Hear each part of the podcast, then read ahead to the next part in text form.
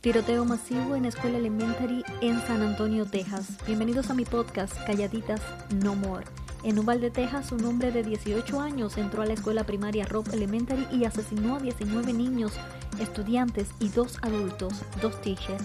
El tirador ha sido identificado como Salvador Ramos, un habitante de esa ciudad.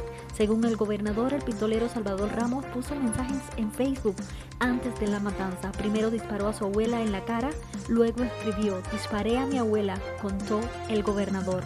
Después añadió, voy a disparar a una escuela primaria.